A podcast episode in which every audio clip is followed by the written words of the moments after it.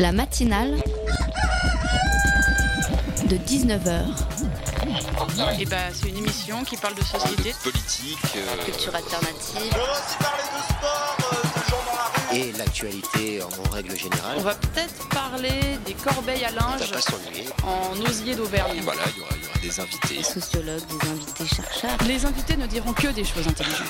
Ça va peut-être s'étriper un peu de temps en temps, mais La matinale de 19h, du lundi au jeudi jusqu'à 20h sur Radio Campus Paris. Jawad Ben Daoud. Je ne suis pas la première voix aujourd'hui à vous faire entendre ce nom. Et les commentaires autour de sa personne ne manquent pas. Les 300 personnes qui se sont portées partie civile à son procès, qui démarre aujourd'hui, espèrent entendre, lui, directement. Ce, euh, celui dont on a ri, après en avoir trop pleuré. Comme le formule son avocat, ne se moquait pas de nous. En effet, il ne réfléchit pas, il ne prend pas de recul. Délinquant récidiviste, aura-t-il le recul d'apporter aux victimes et aux journalistes la parole tant attendue, celle qui reconnaît son implication parce qu'il n'a pas réfléchi à qui il avait en face de lui dans les horreurs traversées par la France lors des attentats de novembre 2015 Arrêtera-t-il de nous faire rire pour finalement rendre ce service en ouvrant le temps de la vérité et des explications dont ont besoin les victimes, leurs proches, les familles de Saint-Denis qui ont été réveillées ce soir-là par l'assaut de la police dont les murs sont encore percés par les trous des balles On attribue à Victor Hugo la thèse selon laquelle construire des écoles viderait les prisons. Il a euh, en effet et surtout décrit comment les incarcérés en prison sont le miroir des lacunes de notre société. Avec le procès de Jawad Ben Daoud, les médias se concentrent sur une facette de plus de ce reflet. La matinale de 19h, le magazine de Radio Campus Paris. D'autres facettes de la prison nous attendent ce soir. Mathieu Quinquis, membre de l'Observatoire international des prisons, est avec nous, ainsi que Julia Poirier et Marie Cusin, euh, toutes les deux bénévoles pour l'association Genepi. Tous ensemble, on reviendra avec eux sur la requête des détenus de la prison de Fresnes devant la Cour européenne des droits de l'homme. Ensuite, Victor Hugo, Victor Hugo, l'auteur de toutes les actualités, c'est le parti pris de la metteuse en scène Charlotte Herbeau et du comédien Yves-Paul Denielio. Euh, qui présente à l'Essaillon le spectacle Victor Hugo l'interview et ils nous rejoignent en deuxième partie de la matinale. Ce soir aussi, chronique, reportage. Simon a suivi pour nous la préparation de l'élection du premier secrétaire du Parti socialiste. Lily a été à Nanterre pour assister à un spectacle jeune public. On les retrouve tout ça sans plus attendre dans la matinale de Radio Campus Paris. Ah, dans ces salles, on est trois par cellule, 9 mètres carrés, il n'y a pas de place, il y a des punaises partout, il y a des cafards. il n'est pas acceptable dans, dans- dans- dans une démocratie que et les détenus et les surveillants d'ailleurs, les uns vivent dans, dans ces conditions-là, les autres travaillent dans ces conditions-là. rats, mais aussi cafards. Certains détenus parlent de 2 à 300 nuisibles dans leurs cellules.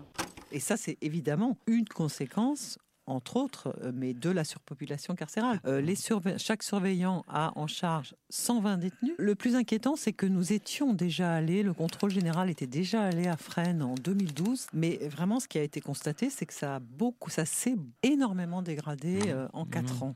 Il y a des rats dans les, dans les coursives. Ah, Vas-y, les chefs, ils nous respectent pas. Ah, vas-y, hein, Fresnes, c'est la prison la plus sale de, de l'île de France. Voilà plus de 18 mois que Adeline Hazan a dénoncé les conditions de vie, ou plutôt de survie, dans la prison de Fresnes. Elle est contrôleur générale des lieux de privation de liberté pour l'État. Donc euh, on ne pourra pas dire qu'il n'était pas prévenu de ce qui se passe dans les prisons françaises. Une étape supplémentaire a été franchie. Dix détenus de la prison de Fresnes, que l'on vient d'entendre, ont déposé une requête devant la Cour européenne des droits de l'homme. La démarche a été accompagnée par l'Observatoire international des prisons, association dont est membre euh, Mathieu Quinquis, avec nous ce soir. Bonsoir. Bonsoir. Également pour nous parler de ce sujet, Julia Poirier et Marie Cusin, toutes les deux bénévoles au groupement étudiant national d'enseignement aux personnes incarcérées. Bonsoir. Bonsoir. Pour m'aider à vous questionner sur ce sujet, Elodie de la rédaction de Radio Campus. Bonsoir Elodie. Bonsoir. On a justement beaucoup entendu parler de la prison de Fresnes ce matin parce que, euh, j'en parlais, Jawad Ben Daoud y est incarcéré. Les médias font plutôt l'impasse hein, sur les conditions de, de vie des détenus. Comment, comment on peut se l'expliquer ce, ce silence Euh, comment on peut se l'expliquer? Bah Déjà par le, le fait qu'aujourd'hui toute la concentration, enfin toute l'attention est, concentrée sur, euh, sur les surveillants parce que ça fait euh, à peu près deux semaines qu'ils sont vont qui ont un mouvement social qu'ils animent quotidiennement. donc, première raison. Et puis, deuxième raison, c'est juste une, quelque chose d'assez classique d'effacer les gens qui sont euh, enfermés, qui disparaissent physiquement, ils disparaissent également dans les discours et dans, l'attention publique. Euh, sinon, juste pour réactiver quelques fantasmes de prison 4 étoiles ou euh, de, laxisme judiciaire ou tout ce qui accompagne le fait que finalement la France ne punirait pas assez, ne punirait pas assez quantitativement, mais aussi dans la force qu'elle déploie pour sanctionner les infractions. Alors, la surpopulation de la prison, c'est une des causes de l'indignité des conditions de détention. En novembre 2017, le taux d'occupation de la prison s'élevait à 196%, soit 2582 personnes pour 1320 places. Comment on en arrive à cette situation insoutenable de surpopulation? Alors, euh, je pense que déjà, euh, la surpopulation, donc c'est important de rappeler que c'est euh, dans les maisons d'arrêt. Donc en fait, les maisons d'arrêt qui sont destinées en principe aux courtes peines et aux personnes prévenues, donc qui n'ont pas encore été condamnées et qui sont en détention provisoire. Et quand on recoupe ces chiffres, ce sont les chiffres les plus importants des incarcérations en France. 60% des personnes incarcérées le sont pour moins d'un an. Et 30% des personnes incarcérées sont en détention provisoire. Donc quand on regroupe les deux chiffres les plus importants dans les mêmes établissements, ça donne la surpopulation carcérale. Alors si on vraiment se centre sur Fresnes, le centre pénitentiaire a été construit à la fin du 19e siècle et son architecture est basée dès le départ sur l'isolement total du condamné. Comment est-ce que ça s'illustre dans les faits, cet isolement? Euh, bah, du coup, moi, je, suis intervenue à Fresnes en 2015 auprès d'un détenu euh, serbe. Donc, euh, j'ai traversé la prison pour aller en intervention toutes les semaines. Du coup, je sais un peu comment elle est, construite. En fait, on arrive dans une petite cour, on traverse plusieurs portes à chaque division. Les trois divisions sont parallèles et on, traverse donc des, des portails à chaque fois avec un contrôle d'identité. Et donc chaque division est construite tout en longueur où les détenus sont euh, donc sur plusieurs étages et euh, on en a trois comme ça. Donc euh, il faut savoir que les personnes sont séparées en fonction de leur motif d'incarcération, leur nationalité et on appelle couramment la troisième division le bout du monde parce que tout au fond en fait on a les détenus serbes, basques, tous ceux qui sont plutôt impliqués politiquement et qu'on veut pas voir avec les autres, qu'on laisse seuls en cellule. Donc les détenus sont, on peut le dire, entassés dans leurs cellules 22 euh, heures sur 24. Ces deux heures de promenade, elles se passent comment? Euh, les deux heures de promenade, donc déjà, elles sont euh, donc les détenus ne sortent pas ensemble comme ça sans être organisés. Ils sont sélectionnés, triés. On fait très attention. Enfin, les surveillants pénitentiaires font très attention à ne pas mélanger les personnes impliquées dans la même histoire ou les personnes à risque qui pourraient être par exemple radicalisés, c'est le mot à la mode en ce moment. Euh, donc euh, les cours de promenade sont construites, sont très petites, elles sont construites dans d'anciens euh, box à chevaux, donc 6 mètres sur 6 mètres. C'est clairement de la terre, des barbelés et, et rien d'autre par terre. L'hiver c'est de la boue, il y a des rats partout. voilà, c'est assez clair. Et les 22 autres heures de la journée euh, en dehors de, ces promenades de torture à quoi, à quoi elles ressemblent concrètement pour eux? Elle, euh, commence tout d'abord avec euh, le petit déjeuner en cellule. Il faut savoir qu'en France, tous les repas sont pris en cellule. ensuite, il y a trois fois par semaine, normalement, la douche. on vient vous chercher. Vous ne choisissez pas à quel moment vous allez pouvoir prendre la douche. Et ensuite, si vous avez la chance de euh, pouvoir euh, avoir accès au travail en prison. Dans ce cas-là, vous pouvez travailler. Euh, c'est vraiment pas un droit, c'est un privilège de travailler en prison. Ça met des mois, voire des années à se mettre en place. Il y a ensuite les, quelques, activités qui sont proposées si, si vous avez l'opportunité d'y participer. Et ensuite, le week-end, souvent, les parloirs pour les personnes qui ont de la famille qui viennent au parloir. Et vous, et vous parliez de la douche, est-ce qu'il y a des points d'eau euh, dans les cellules? Il y a des points d'eau, euh, oui.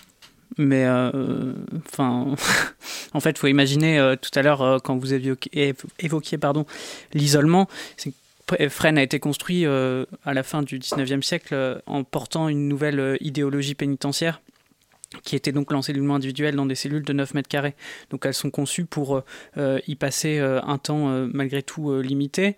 des cellules petites qui comprennent à la fois un espace de couchage, une petite table, des toilettes et puis un pseudo lavabo avec quelque chose qui sert de robinet. Et puis ça s'arrête là.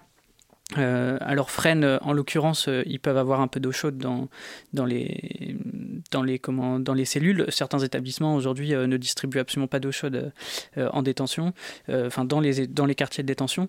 Donc là, il faut aller soit à la douche, soit essayer de faire chauffer avec ce qu'on peut. donc, en fait, tout est absolument précaire. c'est vraiment le mot qui doit résumer tout. la précarité étant la base. à cela s'ajoute ensuite l'usure, la saleté, euh, et puis euh, le non-entretien total de l'établissement, parce que quand il y a 200% de, de, suroccupation, enfin de population dans, dans l'établissement, on peut tout de suite imaginer que c'est très très compliqué d'assurer un bon entretien. Et, donc en fait, l'établissement se détériore aussi deux à trois fois plus vite que ce qui devrait être envisagé, puisqu'il est occupé par deux fois trois ou deux ou trois fois plus de personnes qu'initialement prévu. Quoi.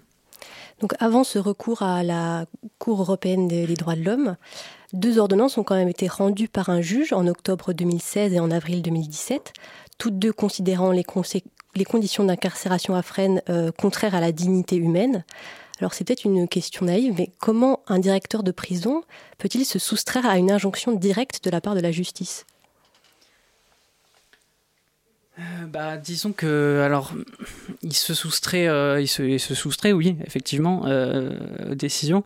On peut incriminer le directeur de Fresnes personnellement. Moi, c'est pas quelque chose qui m'intéresse parce qu'aujourd'hui c'est lui, hier ça n'était pas, et puis demain ça le sera pas. Donc c'est pas lui personnellement, c'est comment l'administration pénitentiaire peut, depuis des décennies, depuis même des siècles, ne pas respecter le droit, en sachant que pendant des décennies, les détenus n'avaient quasiment pas de droit. Donc déjà, quand il n'avait quasiment pas de droit, le, minimum n'était pas respecté. Maintenant, euh, il y a des choses qui malgré tout ont évolué. Euh, comment on fait? Bah, Le juge administratif euh, y a un peu répondu dans son ordonnance aussi, puisqu'il dit que euh, finalement, les atteintes constatées ne sont pas si illégales que ça, dans le sens où l'administration n'a pas les moyens de, faire autrement. Et donc, il apprécie finalement l'illégalité par rapport aux moyens financiers, humains, matériels dont dispose l'administration. Et ça, les moyens qui les donne, euh, bah, c'est nous, euh, d'une certaine manière par la voix de nos représentants élus euh, au Parlement. et donc, c'est des questions de budget, des questions de, priorité dans, les, dans les budgets de l'État. Et là, depuis des décennies, c'est pareil. Enfin, tous les crédits sont, sont, attribués aux questions de sécurité. Donc, par contre, Fresnes, c'est sûr, vous rentrez à Fresnes.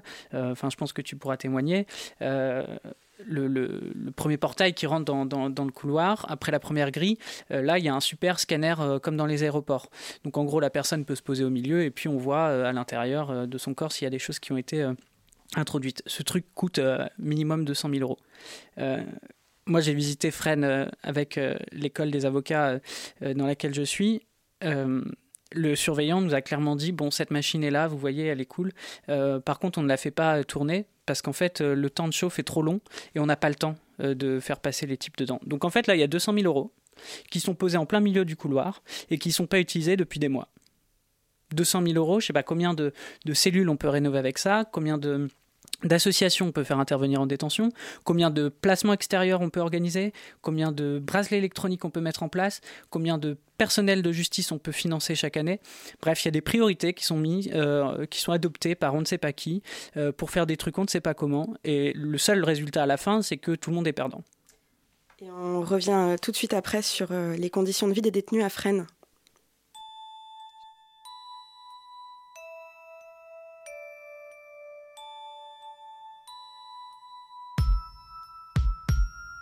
Me note les notes, la machine à taper. Ton nom, prénom, naissance, nationalité, poche vidée, ensuite lacée, ceinture enlevée, feu d'artifice et l'armistice. Le pays est en fête, pour moi la fête en garde à vue dans les cages de la police. 9h, 11h, parle, ton nom est sur le tas, j'ai fait si pas dans l'enfer des galères. La poisse, les empreintes, les plaintes et ce tribunal, ma famille et mes proches en soutien principal. Les flics s'éclatent, roulent à fond, bon, mon avocat est clair. Mais le juge persévère, il est 20h, mon matricule 49 203. J'entre en cellule D128, la porte claque, mon, cœur bat. Mon cousin 49 204 me parle de date, me mate, enchaîne soleil business et rate. Le trouble est dans ma tête et le maton Mon corps est enfermé, seul mon âme peut voguer. Barreau porte bloquée, ma vie est bloquée. Un œil dans l'œillet, j'entends le bruit des clés. Les jours se répètent. Et le maton Mon corps est enfermé, seul mon âme peut voguer. Barreau porte bloquée, ma vie est bloquée. De derrière l'œillet, je rêve de m'évader. Le trouble est dans ma tête. Et le maton Première nuit, matelas pourri, lit superposé. Carreaux cassés, des rapaces sous mes pieds. Au réveil, j'ai comme la corde au cou dans cette cage qui fouette.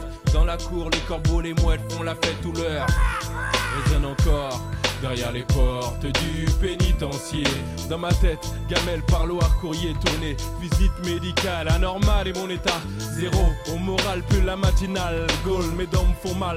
J'ai des boutons dans le dos. Passif et les 100 pas parmi les prisonniers. 3 mètres de mur, de grillage et un de barbelé. 8 douches dans le mois, en sueur sans bouger. Soirée télé, coucher, soleil d'été levé. Mon neveu que je n'ai pas vu naître au parloir me rend ouf.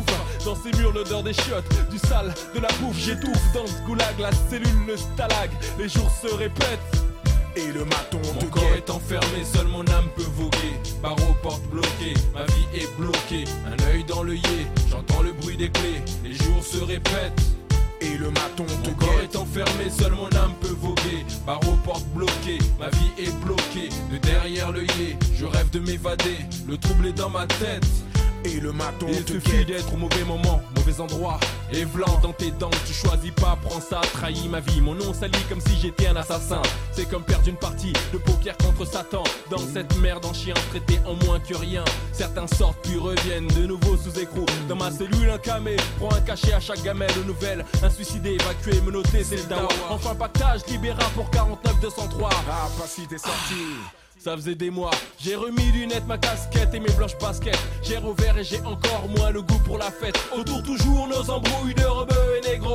Et le B de bleu sonne avec le B de barreau. Je dois signer, dire présent une fois par semaine que personne m'engraine. Je dois pas me faire serrer avant mon jugement. Chez nous le son ne dit jamais, ça y est, c'est fini. Ça m'arrivera pas, pas moi, moi je pourrais pas béton. Donc à tous les lascars qui ont tourné dans le noir, à toutes les familles qui attendaient au parloir, à tous les concernés par ce genre d'histoire. Bonne chance si tu passes devant la barre. Judas fut le mauvais œil pour l'homme de Nazareth. Toi, n'oublie jamais que le maton nous guette. Mon corps est enfermé, seul mon âme peut voguer. Barreau porte bloquée, ma vie est bloquée. Un œil dans l'œillet, j'entends le bruit des clés. Les jours se répètent. Et le maton Mon corps est enfermé, seul mon âme peut C'était le maton me guette de Passy dans la matinale. La matinale de 19h du lundi au jeudi jusqu'à 20h sur Radio Campus Paris. Et c'est des matons qu'on parle justement toute la journée. On a entendu parler de la grève du personnel de surveillance pénitentiaire. C'est le premier mouvement social euh, depuis l'élection du président Macron. Est-ce qu'on peut espérer qu'un changement de leurs conditions de travail aille de pair avec une amélioration de la qualité de vie des euh, détenus? Je suis optimiste. Est-ce qu'il y a un lien entre euh, cette, grève, l'expression de cette douleur au travail des, matons? Alors en fait, le problème euh, de ce mouvement social, c'est que déjà, il est très très préjudiciable pour les personnes détenues. Euh, pendant qu'ils manifestent à, l'extérieur des, prisons, à l'intérieur, il n'y a plus personne. Donc on se retrouve avec des conditions d'enfermement qui sont déjà de base déplorables, mais qui sont maintenant limite dangereuses pour les personnes à l'intérieur. Donc, euh, on en arrive à des personnes détenues qui restent euh, en cellule toute la journée, donc euh, parfois trois dans leur cellule, qui ont un repas par jour, qui, qui ne sortent pas, qui n'ont pas accès aux soins. les infirmiers ont dû se battre dans certains centres pénitentiaires pour pouvoir distribuer les traitements aux personnes détenues. Il y a même des médecins qui espèrent que les personnes ont encore du tabac pour, pour enfin, survivre un peu psychologiquement comme elles peuvent. Euh, du coup, pour l'instant, les conditions de détention sont, sont, sont très critiques euh, liées à ces, à ces revendications. Ensuite, euh, le problème des revendications, c'est qu'on a toujours l'impression que les surveillants pénitentiaires accusent beaucoup les, les détenus. Donc en fait, ils, en, ils, font une demande à l'État, mais on dirait qu'ils en veulent aussi aux personnes avec qui ils travaillent. Donc euh, on pourrait penser que les conditions euh, de détention vont s'améliorer, mais malheureusement, c'est pas vraiment ce qui ressort dans leur discours. Euh, alors que ça pourrait être un, un combat euh, des, deux parties en fait qui irait dans le même sens parce que si on améliore les conditions de détention des personnes détenues, forcément les conditions de travail vont s'améliorer euh, pour les surveillants pénitentiaires. Et euh, il suffit pas de rajouter du personnel pénitentiaire, il faudrait surtout désengorger les prisons.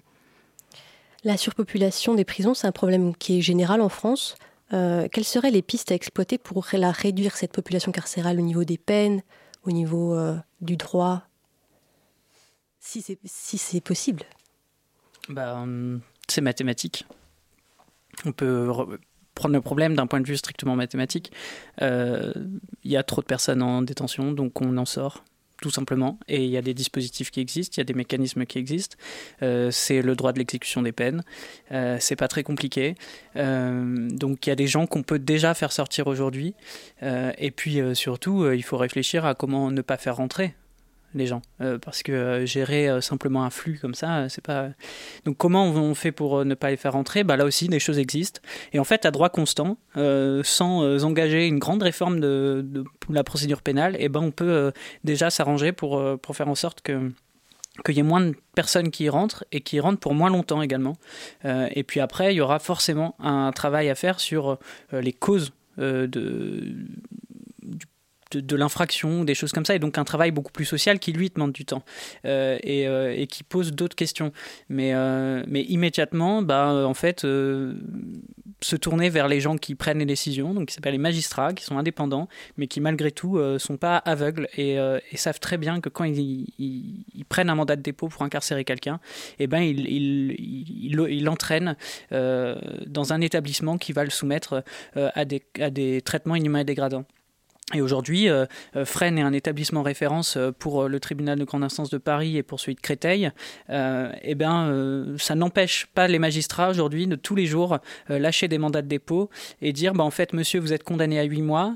Euh, et puisque d'autres juges, les juges administratifs, ont considéré que Fresnes euh, violer euh, le, droit européen et violer euh, les droits fondamentaux des personnes, et eh ben vous êtes aussi condamné à ça. Et c'est quand même hallucinant aujourd'hui que des magistrats euh, ne soient pas capables de raisonner avec des outils qu'ils ont entre les mains, qui sont, on peut reprendre cette histoire de contrainte pénale de Christiane Taubira, mais des sursis mis à l'épreuve.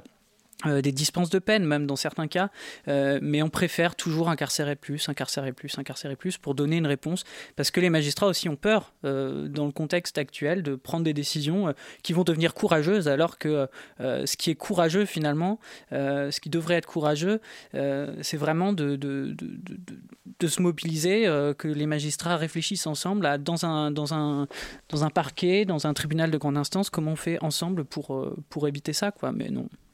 Alors pour l'instant, euh, partout en France, une trentaine de recours euh, ont été euh, déposés à la Cour européenne des droits de l'homme. Qu'est-ce que ça représente pour les détenus? Quelle, quelle sera l'implication? Qu'est-ce qu'ils en attendent finalement de, de ces recours? Je pense qu'ils en attendent, eux, je ne sais pas s'ils en attendent grand-chose. Je pense que y a, y a l'attente, c'est juste de, de, de se battre et de faire quelque chose, de faire porter une voix, d'être entendu. Euh, mais l'attente dans le, changement des conditions matérielles, euh, euh, je pense pas qu'ils soient dupes sur le changement immédiat de leurs conditions. Parce que le problème, c'est que c'est pas la première fois, ce sera pas la dernière. La France a déjà été condamnée des dizaines de fois par la Cour européenne des droits de l'homme. Et, pourtant, ça, ça ne change pas grand-chose dans les faits. Euh, la France se fait condamner, ne réagit pas parce qu'il n'y a pas un réel investissement euh, euh, politique derrière. Et justement, on parlait de la France, mais est-ce que cette situation-là de, de, surpopulation, de mauvais traitement, est-ce que c'est une exception française ou est-ce qu'on le retrouve aussi dans les pays, nos pays voisins, par exemple? Non, on les retrouve. Euh, globalement, une prison, euh, c'est dégueulasse. Enfin, c'est, ça, va de pair, en fait. Euh, ça entraîne forcément des conditions indignes. Et on peut prendre en exemple d'autres pays, des pays nordiques, en disant que leurs prisons sont, propres, qu'il n'y a pas ces problèmes de rats, d'insalubrité, tout ce qu'on veut. une prison, ça reste une prison et c'est de la privation de liberté. Et donc, c'est forcément soumettre une personne à des conditions de vie qui ne sont pas naturelles la, nature, c'est la liberté, c'est euh, de, fonder une famille euh, d'avoir des relations euh, à l'extérieur, de, de faire ses activités librement, c'est pas d'être contraint de, de, de, de, 7h du matin jusqu'à 21h le soir à, ses moindres faits et gestes par des, des personnels de surveillance dont on ne connaît rien et dont on n'a rien envie de connaître. C'est pas, enfin, pas ça la vie. Donc, de toute façon, enfin, le, partout, une prison, c'est sale et c'est inhumain. C'est le principe de base. Autour de cette table ce soir, vous êtes euh, représentante du coup de deux associations au contact de ces détenus, deux associations euh, avec des rôles assez différents. Donc l'Observatoire euh, international des prisons et GNEPI. Est-ce que chacun à votre tour, vous pouvez revenir un petit peu sur vos activités? GNEPI en premier, du coup. alors du coup, au GNEPI, donc on est une association étudiante qui milite pour la décarcéralisation des institutions. Euh, c'est un assez gros mot, euh, mais en fait, euh, les actions de l'asso se résument en trois grands piliers. Donc, on a tout d'abord l'information et la sensibilisation du public. le but, c'est de faire des actions face donc au public. Ça peut être aux scolaires, ça peut être dans les facs, enfin auprès de n'importe qui, dans la rue. Euh, en fait, on organise des événements pour parler prison et puis déconstruire un peu euh, tous les tabous qui, qui tournent euh, autour de ce, de ce milieu. ensuite, on a la formation, donc on, se, on se forme dans l'assaut, on, on, réfléchit, on, on pose des prises de position. On a quand même une implication qui est politique et, et militante. Donc euh, c'est euh, aussi une, une, grosse partie de l'assaut de, voilà, de se remettre en question et de remettre en question le système. Euh, et euh, le dernier pilier, euh, ce sera l'intervention en, en, détention, donc sous forme de groupe socioculturel où on va proposer du théâtre, de ce qu'on appelle la revue de presse enfin des, des, petits ateliers, ça peut être du rap. Euh, voilà, l'idée c'est d'aller visiter une quinzaine de détenus et de, faire des, des, ateliers socioculturels avec eux. Toujours un but politique derrière, on a un devoir de témoigner euh, qui est très important. Euh, et on fait aussi un peu d'individuel, donc où on visite les détenus individuellement, mais toujours avec cette idée de parler de ce qu'on voit à l'intérieur des murs. Et Mathieu, et euh, l'Observateur international des prisons, euh, alors euh, pour mission d'observer, ça serait un peu à la fois redondant de dire ça et puis, et puis pas totalement vrai dans le sens où on n'intervient pas en détention. nous, on reçoit quotidiennement euh, des séries de courriers. Euh, ça tourne autour de, de 3 4 000 chaque année. Euh, sollicitations de personnes détenues qui veulent soit témoigner de leurs conditions de détention, soit avoir des, des conseils aussi bien juridiques que, sociaux, si on peut dire, sur euh, comment je fais pour obtenir euh, des soins, comment je fais pour récupérer tel papier qui est resté chez moi. Enfin voilà, euh, ça peut être des choses très bassement matérielles, mais très très importantes pour une personne qui est privée de ses droits en détention Et puis l'OIP euh, euh, a également euh, élaboré toute une, une, action contentieuse et donc on est à l'initiative un peu de ce mouvement contentieux, mais la particularité quand on atteint le stade de la Cour européenne des droits de l'homme, c'est que les personnes détenues sont à la base de, des recours. la procédure. Hein. C'est ça, ce sont des recours individuels, là où l'OIP a porté collectivement euh, mais pas en même temps à la place des personnes détenues, c'était pas son objectif, mais euh, simplement euh, essayer de porter, essayer de porter le, le, contentieux. et donc, on accompagne également toutes les personnes détenues, puisque l'OIP centralise aujourd'hui les recours devant la Cour européenne des droits de l'homme. Merci Mathieu, Julia et Marie d'être venus ce soir. Restez avec nous sur la matinale. Simon nous parle de l'élection du secrétaire général du Parti socialiste.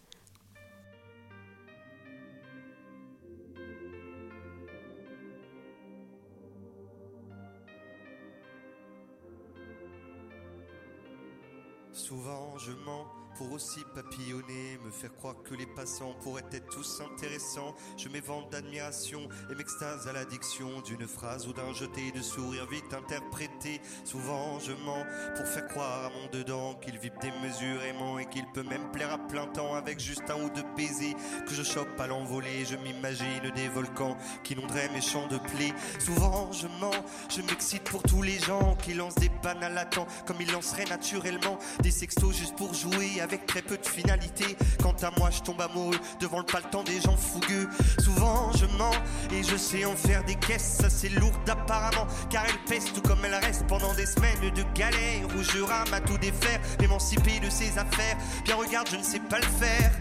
Oh, oh, oh, oh, oh, j'ai le cœur en dame, dame, dame. Je crois en tout ce qui gagne, comme conne. J'ai pas compris les codes, même si ça m'impressionne. Fuck si j'ai pas la cote, comme ça je me mens. J'ai le cœur en dame, dame, dame. Chaque fois que je tombe croque love, love, love. J'ai pas compris les codes, même si ça m'impressionne. Fuck si j'ai pas la cote, comme ça je me mens.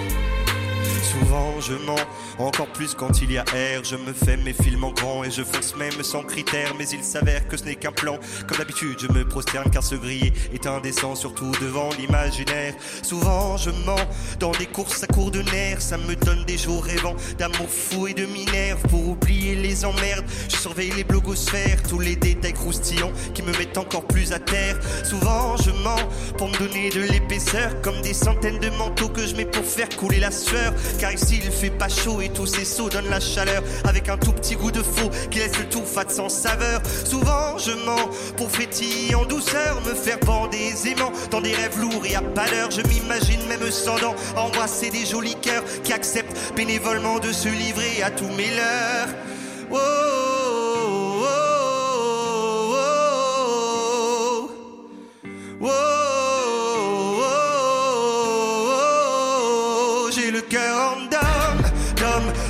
Je crois en tout ce qui gagne, J'ai pas compris les codes, même si ça m'impressionne. Fuck si j'ai pas la cote, comme ça je me mens. J'ai le cœur en dame, dame, dame. Chaque fois que je tombe croque love, love, love. J'ai pas compris les codes, même si ça m'impressionne. Fuck si j'ai pas la cote, comme ça je me mens. Car il me manque cette audace, des prises de position classe avec des je t'aime efficaces, sans les jeux de baise à la ramasse. Il me manque ce petit acte de sur soi pour que ça marche. En attendant, je mets des races, puis je crois en tout ce qui se passe. Je crois que j'ai pas compris les bases pour qu'autant je galère au max. Mais Et c'était Random de Eddie de Préto dans la matinale de 19h sur Radio Campus Paris. C'est l'heure pour Simon de nous parler d'un sujet qui commence à émerger dans l'actualité, les élections du prochain secrétaire général du Parti socialiste. Bonsoir Elodie, car oui, le Parti socialiste existe encore, euh, ce qui est aussi étonnant que constater que les Rolling Stones sont toujours actifs, que Michel Drucker fait encore de la télé ou que le régime de Vichy crée encore de la nostalgie. J'essaie d'ouvrir euh, à toutes les personnes âgées qui nous écoutent. Euh, nous sommes à l'heure où les dernières personnalités du parti ont décidé de se faire euh, discrètes euh, et de se contenter de leurs engagements locaux, comme Anne Hidalgo à la mairie de Paris, Martine Aubry à celle de Lille ou encore Arnaud Montebourg à l'élevage des abeilles. C'est la ligne écolo-écolo du parti. hein. D'autres l'ont carrément quitté comme Benoît Hamon ou Manuel Valls. Et l'heure est à la refondation pour le parti de François Mitterrand, euh, ce qui passe par ce congrès qui se tiendra les 7 et 8 avril et qui élira un nouveau premier secrétaire. Alors pas de suspense plus longtemps, qui sont les nouveaux prétendants à ce poste? J'ai eu du mal à en trouver une liste claire, euh, puisqu'en tapant Congrès Parti Socialiste candidat, euh, le seul journal qui en propose une, bah, c'est le Figaro. Euh, bon, cherchez l'erreur. Euh, il y a donc à ce jour cinq candidatures. Euh, Celle qui a le plus retenu mon attention est celle de Stéphane Le Foll, ancien ministre de l'Agriculture et porte-parole du gouvernement pendant le quinquennat de François Hollande. Il a récemment donné une interview à Libération, dont le titre donne clairement la couleur du personnage. Face à Le Pen, Vauquier ou Mélenchon, il va falloir percuter, et ça, je sais faire. Bon, mais je ne doute pas qu'il soit percutant, hein, mais pas au sens auquel il doit penser être. Euh, imaginez s'il avait dit qu'il fallait être pertinent, dans là même les journalistes du Libé l'auraient arrêté, il lui aurait dit non Stéphane, il faut arrêter de se mentir, de se faire du mal, tu n'es pas pertinent, s'il te plaît réveille-toi Stéphane. En tout cas, moi c'est ce que je lui aurais dit. En effet, très tôt dans l'interview, Stéphane Le Foll parle de loyauté en parlant de celle qu'il a eue à l'égard de François Hollande, qu'il considère comme un atout, un atout qui l'a amené à défendre un gouvernement avec lequel il n'était pas d'accord sur des sujets comme la loi travail. Mais il était loyal, c'était dans ses valeurs. Bon, ça fait très macroniste comme argumentaire. Hein. Non, mais vous comprenez, je veux aider les chômeurs à trouver du travail, mais je vais quand même euh, réduire leurs droits. Non, désolé, c'est la loi du marché, c'est dans mes valeurs. Encore, encore, euh, t'as trouvé d'autres citations aussi percutantes? Eh ben, à leur manière, si tu savais, euh, Stéphane Le Foll déclare aussi euh, Personne ne peut dire qu'on a réussi notre communication pendant 5 ans. Bon, ce qui peut être juste, puisqu'il fait référence à des réformes appliquées pendant ce quinquennat et que personne ne salue, comme le retour à la retraite à 60 ans. sauf que voilà, je rappelle qu'il était porte-parole du gouvernement. Euh, quand on est porte-parole, on doit rendre compte des actions des autres, et quand on rend compte, on communique, donc il se critique lui-même. Il veut percuter face aux autres partis et il s'auto-percute. Cet homme, c'est un génie. Exactement, c'est ce que je me suis dit. Et enfin, pour adapter le parti au nouveau paysage politique français, sa candidature doit se tourner vers l'extérieur du parti, selon lui, au point qu'il oublie de jeter un œil à ce qui se passe à l'intérieur du parti. Et en effet, à la fin de l'interview, on lui demande s'il est pour l'adhésion au PS en ligne, comme En Marche, La France Insoumise ou Génération. Sauf que ça existe déjà. Erreur de la part euh, des journalistes euh, qui pu corriger. Eh ben non, non, lui fonce tête baissée dans un argumentaire en disant que l'adhésion est la même depuis 2006 et qu'il faudrait s'ouvrir notamment, notamment à travers l'électronique. Bon, déjà ça montre à quel point il ne respecte pas la jeunesse, hein. il a dit électronique quoi le gars.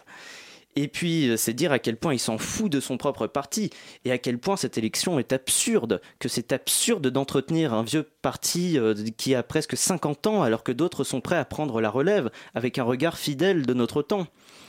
Voilà, sauf que le PS, c'est un peu cette série télé, vous savez, euh, dont on a adoré les premières saisons et puis qui s'est essoufflée, mais qu'on a continué à suivre par fidélité, par nostalgie.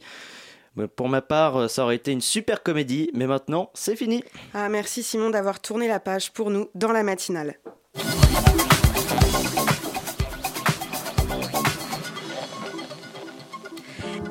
Ma pensée est toujours en avant. Si Dieu avait voulu que l'homme reculât, il lui aurait mis un œil derrière la tête. Victor Hugo est le plus grand poète de tous les temps. L'élévation de sa pensée et la grandiose majesté de ses alexandrins ont plus fait pour le prestige de la France que le camembert qui supporte d'ailleurs moins bien le voyage. Figure intellectuelle, artistique, politique, Victor Hugo, c'est aussi l'inoubliable poète qui peut nous faire remettre en question sur des sujets aussi lourds que le deuil, la prison également, on en a parlé ce soir. Cette force poétique a inspiré à Yves-Paul Desnielou et Charlotte Herbeau, qui sont respectivement le comédien et la metteuse en scène du spectacle Victor Hugo l'interview, qui se joue en ce moment à l'Essaillon. Ils sont avec nous autour de cette table pour en parler dans la matinale. Bonsoir. Bonsoir. Elle court les théâtres quand elle ne prépare pas aussi ses interviews. À mes côtés, Lily de la rédaction de Radio Campus Paris a été voir le spectacle. Bonsoir. Bonsoir. Alors euh, Victor Hugo, il a lui-même écrit des pièces. Qu'est-ce qui vous a motivé à choisir les textes qui ne sont pas du théâtre pour écrire euh, ce spectacle, pour le créer? Euh, alors en fait, dans ses textes, dans ses pièces, il parle de, beaucoup de choses qui le touchent, mais il parle assez peu de lui. Et moi, euh, ce que j'aimais, c'est donner à voir l'homme qui est caché derrière toute cette légende, tout ce fatras. Et voilà, et justement, moi je me demandais euh, si Victor Hugo avait eu 30 ans en 2018 par exemple, selon vous. Euh, il aurait été comment? Est-ce que vous pourriez me décrire euh, comment il se serait habillé? Euh, La musique qu'il aurait écoutée Est-ce qu'il aurait eu un smartphone? Est-ce qu'il serait allé faire ses courses dans une biocop Ça aurait été un hipster, clairement. il aurait été barbu. Non, je, je sais absolument ah, si, pas. Si, si, il aurait été barbu. Il y a un texte que tu m'as lu où il défend. il s'est fait critiquer, je crois, pour le port de la barbe et où il défend absolument la barbe. Donc oui, je pense qu'il aurait été. C'est un peu indirect, mais c'est effectivement dans sa correspondance où à un moment, il y a un long texte où il parle d'un homme qui un jour a eu l'imprudence de sortir dans un article dans lequel il disait que la barbe c'était bien à une époque où tout le monde était glabre. Donc euh, ça, ça a déclenché tout un fatras, tout un, toute euh, une polémique incroyable, un scandale. et lui, ça l'a plutôt fait rire et c'est très amusant à, à lire. Et effectivement, quelques années plus tard, euh, avec toute la vague romantique, tout le monde est devenu barbu. D'accord, donc un barbu quoi qu'il en soit. Oui, un hipster. Et puis, bah, comme, euh, comme il a été de son temps, euh, et, et on le dit dans le spectacle, bah, je pense qu'il aurait essayé à peu près tous les partis euh, politiques pour voir, suivant la mouvance, il se serait, il se serait, il aurait défendu. Non, t'es pas d'accord Ah non, c'est pas exactement ça. Il l'a pas fait par, par opportunisme. C'est c'est simplement ce qu'il disait, c'est que la surface de l'esprit change comme la surface du visage. Et en fonction des événements, euh, de la même manière que Bonaparte, pour lequel il avait énormément d'admiration, est devenu Napoléon, qui pour lui euh, était ben, c'était aussi un sujet d'admiration pour les grandes choses qu'il a faites, mais pas seulement, parce que c'est le fossoyeur de la République, Napoléon. Donc les événements l'ont forcé à réviser son opinion. Donc je ne sais pas quelle opinion il aurait eu aujourd'hui. Il en aurait eu une aujourd'hui, sans doute, et puis avec les événements, elle aurait évolué au fur et à mesure. Donc quelque part un homme euh, qui a des coups de cœur comme ça, des passions qui embrasse. euh. Ah, c'était un passionné, oui. Et du coup, je me demandais, euh, en allant au spectacle mardi dernier, c'est vrai qu'il y avait quand même deux tiers de l'assistance qui avait une soixantaine d'années. Alors je me demandais quel public vous visiez en créant ce spectacle? Je, je ne crois pas qu'il y avait une histoire de public visé. Au départ, il y avait juste un gros coup de cœur pour un auteur euh, de la part de Yves Paul, euh, sachant que ces deux auteurs fétiches sont pour l'instant Victor Hugo et Shakespeare. Euh, donc je crois qu'il y avait d'abord une envie de, de, euh, redonner vie à cet homme, euh, de re- refaire entendre des textes, mais d'une manière euh, intéressante, euh, d'une manière contemporaine, pas de la déclamation, même si euh, Victor Hugo était un grand orateur. Donc c'est plutôt parti d'une envie euh, que de... euh, On n'a pas créé un produit marketing en fait. on n'a pas réfléchi en termes de clientèle. Du coup, c'était faire revenir, pardon, c'était faire revenir Victor Hugo en 2018, parce qu'il y a des anachronismes, on nous parle du Bataclan, qu'est-ce qu'il en aurait pensé et tout ça. Ou alors c'était faire entendre les idées qu'avait Victor Hugo en 1850 à des gens d'aujourd'hui comme nous et se dire, tiens, peut-être que ça peut nous nourrir aussi dans, dans notre réflexion. Ah, euh, les deux Parce que moi, je pensais voir un, un Victor Hugo plus jeune, je crois, en fait. Surtout que vous avez une trentaine d'années. Mais en fait, je suis un esprit. Donc lui, quand il avait mon âge, il était justement, il n'avait pas de barbe. Donc le parti pris qu'on a eu, c'est qu'il lui a suivi toute l'évolution de l'histoire, et là il revient sous forme d'esprit pour nous parler, pour nous parler de lui et de nous, de la société dans laquelle on vit et, de ce que lui a vécu dans son temps.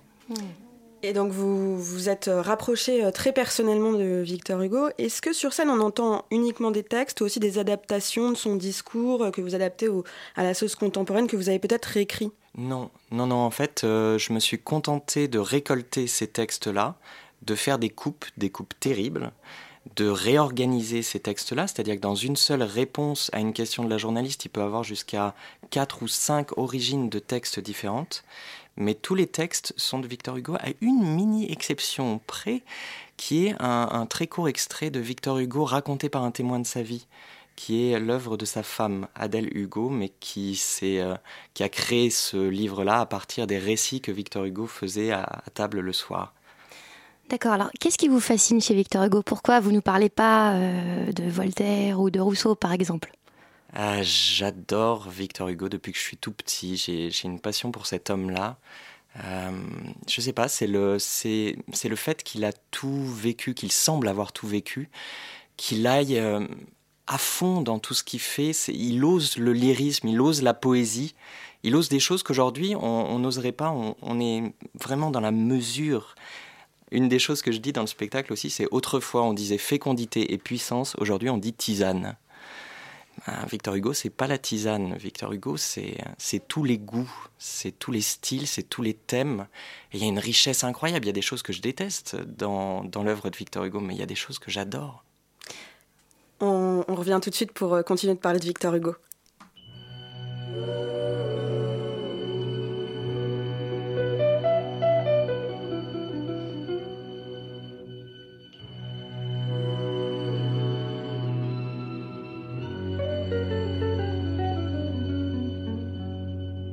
Shall I catch a shooting star? Shall I bring it where you are? If you want me to, I will. You can set me any task. I'll do anything you ask. If you'll only love me still.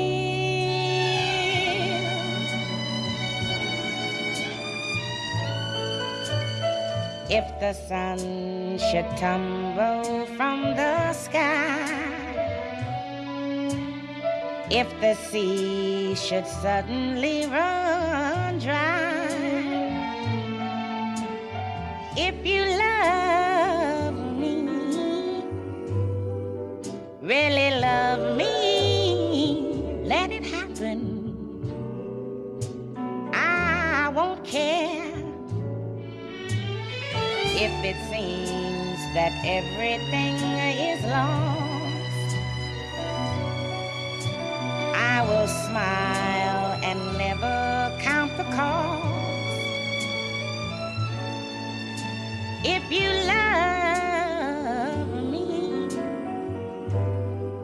really love me, let it happen, darling. I won't care. Shall I catch a shooting star? Shall I bring it where you are? If you want me to, I will. You can set me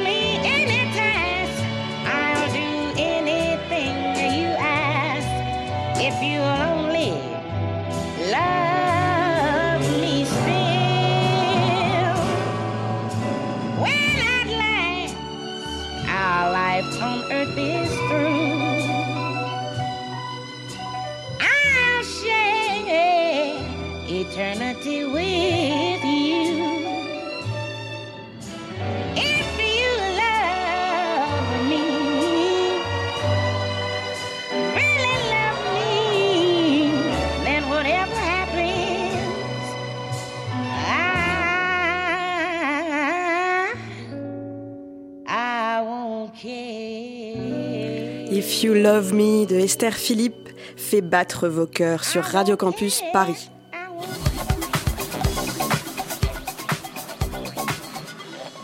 C'est une soirée rétro car on parle de Victor Hugo ce soir. Avec nous Yves-Paul Denielou et Charlotte Herbeau qui ont créé un spectacle autour de cette figure intellectuelle et artistique. Vous avez euh, imaginé un dispositif donc dans la mise en scène d'interviews radiophoniques. On est dans une vraie interview radiophonique. C'est le moment d'en parler un petit peu. Comment ça se, comment présente concrètement? Alors, euh, l'idée, c'est que euh, l'esprit va se matérialiser dans un studio d'enregistrement. Euh, après, on a eu des débats sur. euh, moi, je voulais mettre de, la mousse boîte à eux comme dans un vrai studio. Sauf que là, nous sommes dans un très joli petit écrin en pierre. Euh, depuis le début, en fait, au début par hasard à Avignon, il a joué déjà dans une salle en pierre avec des voûtes euh, qui rappellent la maison d'enfance de Victor Hugo. Il en parle, il dit ces, ces, hautes euh, voûtes euh, résonnaient, etc. Et donc Yves Paul a une, prédilection pour ça. Mais bon, il y a, en gros, il y a une chaise, une table, une carafe, un verre, il y a un micro devant. Et, euh, et à terme, peut-être un enregistrement court euh, en lettres lumineuses, je ne sais pas, on verra. Alors vous êtes allé à rebours, vous avez imaginé les questions alors que vous aviez déjà les réponses dans les mains. Euh, oui, en, en partie. C'est-à-dire que j'ai fait toute une récolte en fait de textes qui m'a pris deux ans. Je me suis plongé dans tout ce que j'ai pu trouver de cet homme-là, tout, les livres, les poèmes, la correspondance, les discours, les- son journal aussi, choses vues. Et à chaque fois qu'il y avait quelque chose qui me plaisait, qui me surprenait, je le gardais. Et après, à partir de cette récolte-là, j'ai cherché un fil directeur. Et le fil directeur évident, qui était soit chrono- chronologique, soit par thème, me plaisait pas vraiment parce que ça se rapprochait d'un récital un peu poétique euh, et c'était pas c'était pas assez pour une pièce de théâtre et donc euh, finalement il y a un an et demi à la création de ce spectacle j'ai imaginé ce, ce- ce fil directeur d'interview ce qui permet à la journaliste en fait de remettre aussi de la vie de la modernité dans dans le discours ça permet de faire résonner le- les textes de Victor Hugo avec l'actualité ce qui est ça, ça fonctionne de façon assez incroyable, je trouve. Et euh, donc j'ai trouvé ce fil directeur et là effectivement j'ai dû sélectionner dans toute ma récolte les textes qui pouvaient correspondre à des questions d'une journaliste parce qu'il fallait que ça soit logique aussi, que ça soit des questions qu'une journaliste aujourd'hui aurait envie de lui poser. Et donc j'ai écrit. euh, Parce qu'il y a aussi des questions d'auditeurs euh, lambda. Oui, et moi je voulais intervenir là-dessus. Je crois que c'est vraiment ce que j'ai préféré dans le spectacle, ces interventions avec des voix, du coup, euh, parce que c'est vrai que c'est très sobre, et du coup des voix comme ça, féminines, masculines, avec des âges différents qui interviennent. Et je crois que ça a redonné aussi du concret euh, aux idées de Victor Hugo. Oui, et ça me donnait en- en plus euh, l'occasion de dire des textes que j'adore, justement, tirés de son journal, beaucoup, euh, choses vues, et dont certains sont très drôles. Et c'est pas un aspect qu'on connaît vraiment de cet homme-là. On connaît les grandes envolées lyriques, on connaît le combat politique un petit peu, mais euh, c'est un homme qui avait énormément d'humour. à Juliette Drouet, mais effectivement, moi je le connaissais pas drôle. Et là, euh, de manière évidente, il a des traits d'humour euh, volontaires. euh, enfin, il savait aussi raconter des blagues, quoi. Ah ouais, ouais, complètement. Euh, alors vous avez un visuel qui est super intéressant. C'est c'est un espèce de petit Victor Hugo en chauve-souris, un, un- comme un super-héros des temps passés. Euh, et, et du coup, euh, pour, pour re- revenir un peu sur ce qu'on s'est dit avant, avant, avant la, la pause musicale, je me demandais est-ce que le peuple a besoin d'une voix quelque part? Est-ce que c'est pas pour ça que vous avez choisi aussi de faire revenir Victor Hugo aujourd'hui en 2018 Effectivement, c'est quelque chose qui nous manque. Euh, je pense, à son époque, on, on se rend pas compte que Victor Hugo, donc qui était un, écrivain extrêmement connu de son vivant, il, c'était aussi un orateur politique, un homme politique. Il a été euh, euh, sénateur, il a été maire, il, père de France. C'est quelqu'un qui a, qui a participé vraiment à la vie politique de son époque. Et c'était pas le seul. Il y avait Lamartine aussi, notamment à, à l'époque. Et enfin, ils étaient assez nombreux. Et aujourd'hui, les hommes de lettres, les hommes cultivés qui sont aussi hommes politiques, euh, je saurais pas en citer un. Oui, c'est vrai en fait, parce qu'il a fait un discours à l'Assemblée sur la misère. euh, il s'est exilé pendant 18 ans, c'est ça? Donc voilà, c'est quelqu'un qui avait des, idées, mais qui avait aussi des actions. Et du coup, c'est vrai qu'on se dit, en voyant votre spectacle, est-ce qu'on n'aurait pas besoin d'une voix comme ça, qui soit pas celle d'un politicien, pas forcément un Jean-Luc Mélenchon ou un, François Ruffin, mais quelqu'un qui, représente ben, les gens qui, le peuple, quoi. Ces gens qui volent une miche de pain euh, dont vous parlez dans l'émission. Exactement, quelqu'un qui sache parler pour le peuple, euh, traduire les bégaiements, les grondements, les, murmures, la rumeur des foules, et, euh, quelqu'un qui sache aussi oser l'idéal. Parce que c'est une des choses qui, à mon sens, nous manque aujourd'hui, c'est qu'on n'a pas de, on n'a pas de, de volonté de recherche d'idéal. Et ça, Hugo, c'est quelque chose qu'il défendait tout le temps. Il cherchait, euh, dans, y compris dans les lois, il cherchait l'idéal. Et il se battait pour que euh, parmi ses confrères, les, les gens qui créent du beau, eh ben, qu'ils ne, euh, qu'ils ne renient pas l'utile. Il voulait que les gens, les artistes aussi, les, les écrivains, les poètes, mettent leurs mains dans le cambouis et fassent en sorte que la société s'améliore. Que... Qu'il soit des justes aussi un peu.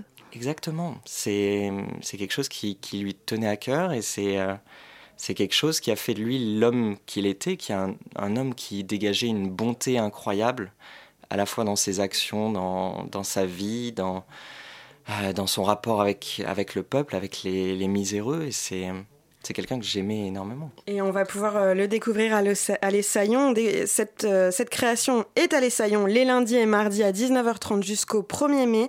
Merci Charlotte Herbeau, merci Yves-Paul Denielou. L'oiseau migrateur est un... La matinale de 19h. Euh, du théâtre, du théâtre, du théâtre, toujours du théâtre. Euh, On part maintenant au théâtre de Sartrouville pour rencontrer Hervé, grâce à Lily qui est allée euh, à la découverte de ce comédien et personnage de la pièce L'oiseau migrateur. Écrite à partir d'une brève histoire vraie, la sienne, L'oiseau migrateur est une pièce qui nous raconte l'histoire d'une amitié entre un oiseau et un enfant qui va durer 8 ans. Petite rencontre du troisième type. L'oiseau migrateur est un spectacle jeune public de Dorian Rossel que vous pourrez retrouver du 27 janvier au 1er février au théâtre de Sartrouville dans le cadre du festival Odyssée. Bien sûr, je pourrais vous parler de la mise en scène, dénudée, dépouillée, désuète, de Dorian Rossel. Évidemment, je pourrais vous proposer un extrait du texte ou vous résumer le spectacle, vous dire par exemple que c'est l'histoire d'un enfant qui trouve un oiseau, un verdier, qui le ramène chez lui et qui le garde pendant 8 ans. Sans aucun doute, je pourrais vous dire que Mario Thiel et Hervé Valbec sont deux très beaux comédiens, tout en retenue, tout en fragilité, qui permettent aux enfants de faire l'expérience rare du bruit du temps, pour reprendre les mots de Marie Sorbier. Mais je n'en ferai rien, parce que le temps est précieux. Ces 4 minutes de reportage seront donc dédiées à Hervé Velbec, qui est à la fois le Hervé de l'histoire et le Hervé auteur et illustrateur de cette histoire, et le Hervé comédien qui joue dans cette histoire. Il est 4h30, c'est un jeudi après-midi, Hervé et moi on mange des BN et on sirote un cappuccino. Attention, poète. Est-ce que tu peux euh, m'imiter l'oiseau? T'as des miettes de choco dans les dents, c'est pour ça c'est difficile.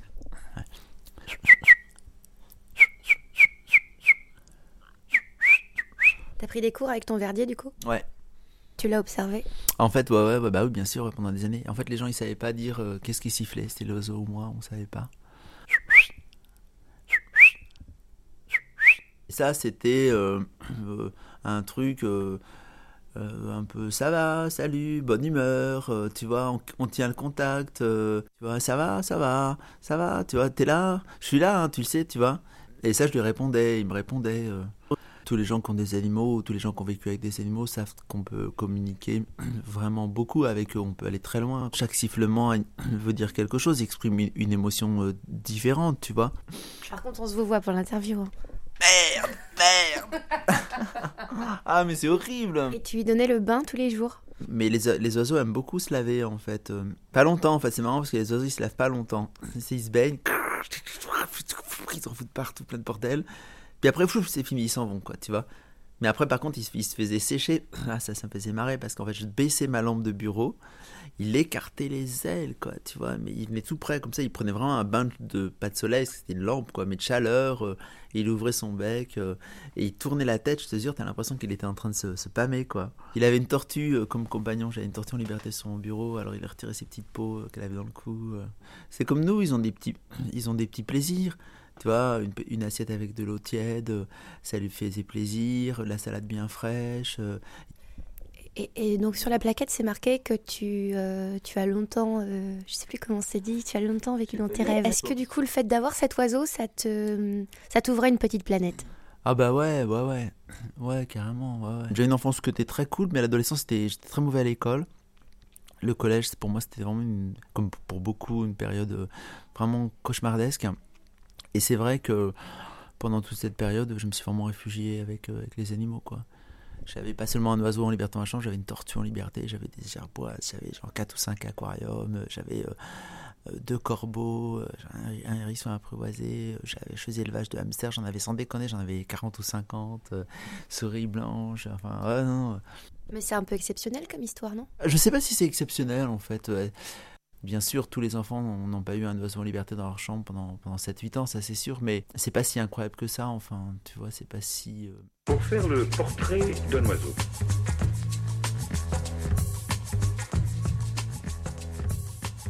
Un oiseau en liberté dans sa chambre, c'est un rêve, c'est possible, c'est beau. Vous pouvez euh, découvrir ce spectacle jeune public du 27 janvier au 1er février à Sartrouville et plus généralement dans les Yvelines dans le cadre du festival Odyssée en février et en mars.